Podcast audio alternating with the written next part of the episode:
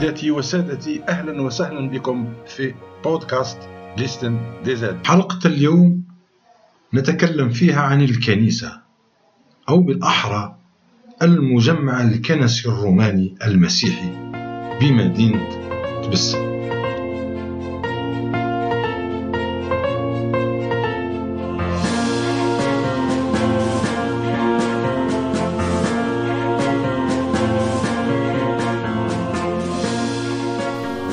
عند دخولنا من الباب الرئيسي.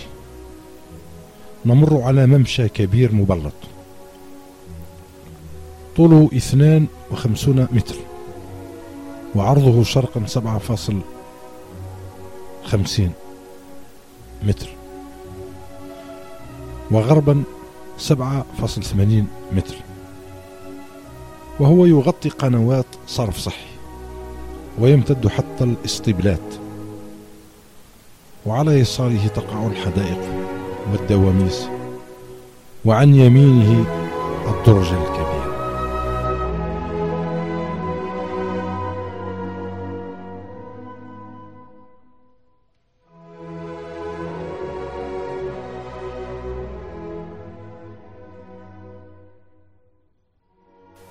عند وسط الممشى المبلط على الجانب الشمالي الشرقي ينتصب سلم كبير. عرضه عشرون متر. مؤلف من سبعة عشر درجة. تقود إلى المستطيل الذي اختفت اليوم. الأعمدة المزينة له. ولم يبق منها سوى بعض حجارة جدار المدخل.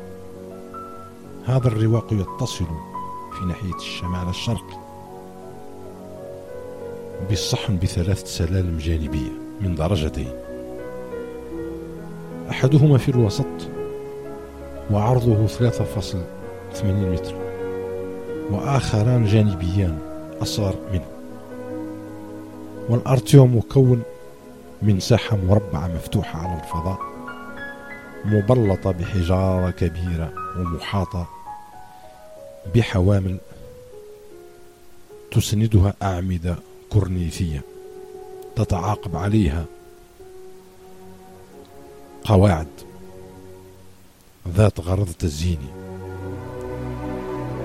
ويحتمل أنها حملت مزهريات أو تماثيل. هذه الدعامة يغطيها سقف مائل نحو الداخل وهناك حوض للغسل الطقسي يقع بوسط الساحة وهذا الحوض محفور على شكل نفل مورق داخل قطعة حجرية واحدة من الكلس. كانت مزينة حسب الاعتقاد فيما مضى بالفسيفساء. وشرق الصحن توجد غرفة أخرى صغيرة مستطيلة. إذ تحتوي على ثلاث درجات مخصصة لتعميد المسيحيين عن طريق غمسهم جزئيا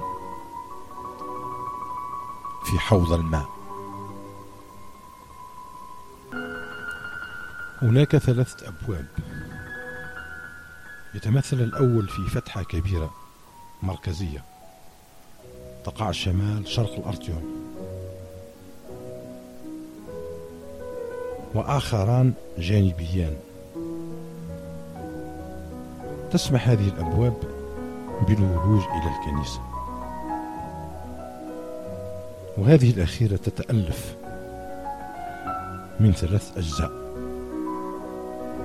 رواق مركزي عرضه 8 متر فاصل 30 وجانباه أربعة متر فاصل خمسين. يفصلهما عنه صفان من الأعمدة المربعة الكبيرة التي تحمل الأقواس. وينتهي الرواق المركزي بدرجة مرتفعة عن الأرض بمقدار 80 سنتيمتر. يصعد إليها بواسطة سلمين صغيرين.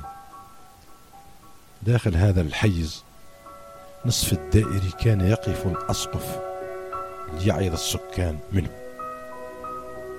وفيما يخص الجوانب فقد كانت مضاءة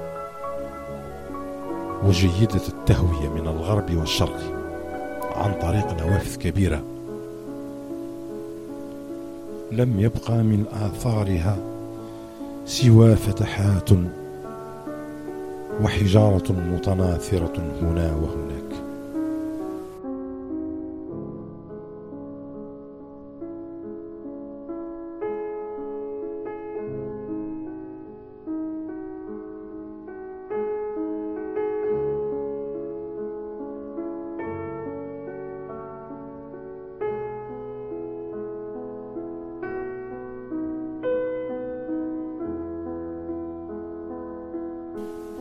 عند ولوجنا إلى الكنيسة. تقابلنا الساحة المستطيلة والحدائق. ومنها نمر شمالا على الممشى الذي يتضمن المعالم المهمة في هذا المجمع الكنسي. الكنيسة الكبرى نفسها محاطة من ثلاث جوانب بقاعات. ونجد بجوارها كنيسة صغرى مثلثة. جنوب شرق الكنيسة الكبرى مع قاعات ملحقة. كما نجد سقيفة أخرى تسمى سقيفة غابنيلا.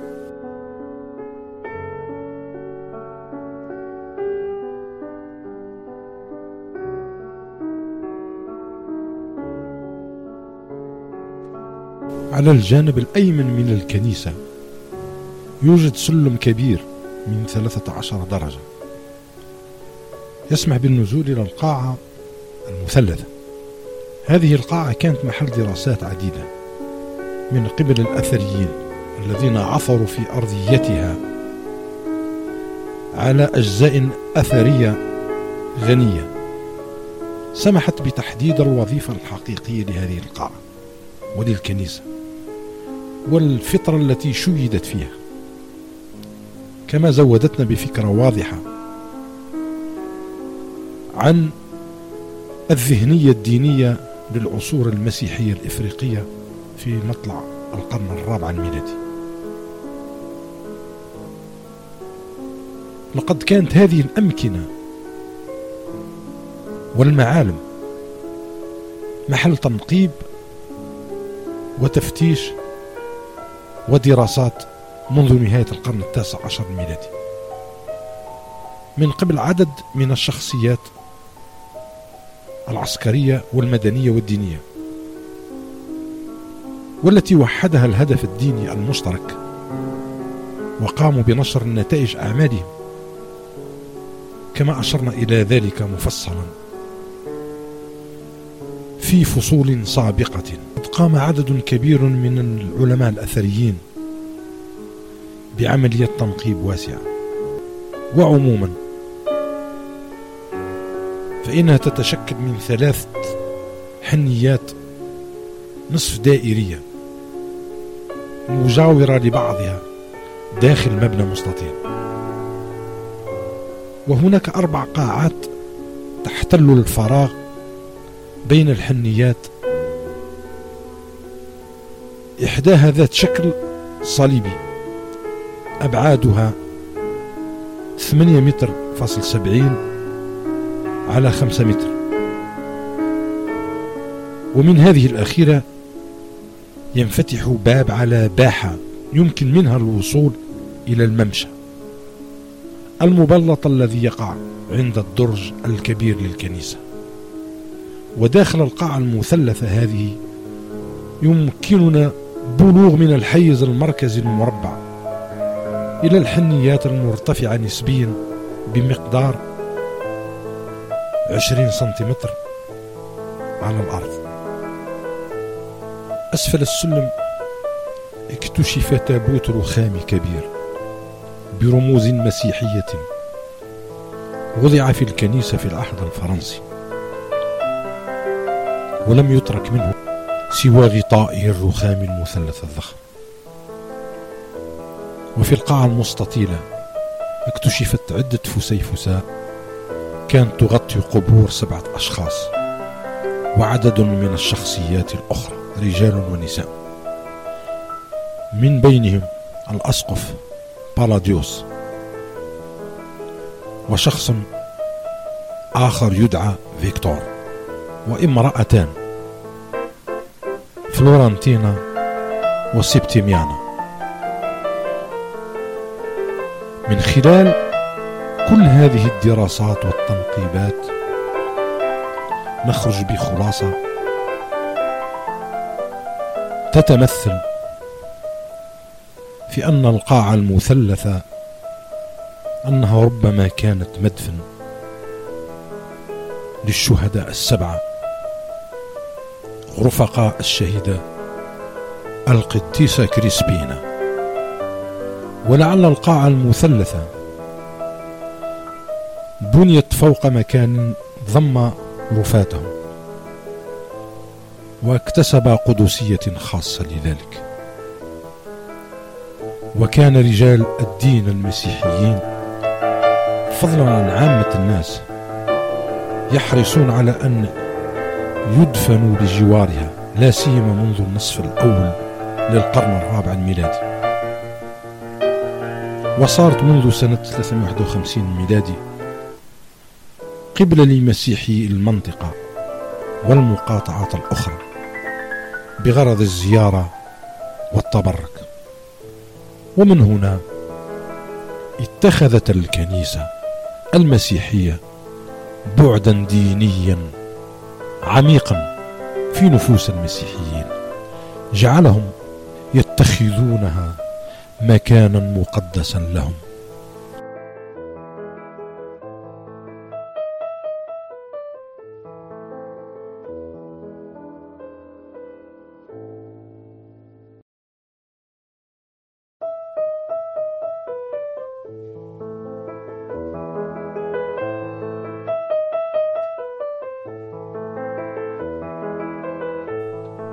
البوابة الحالية هي الأثر الوحيد من مدخل كبير كان يمتد إلى الأسطوانتين الضخمتين اللتان تقعان في الحديقة وكان هناك قوس مسقوف كبير يرتكز على أربعة أعمدة بقواعدها.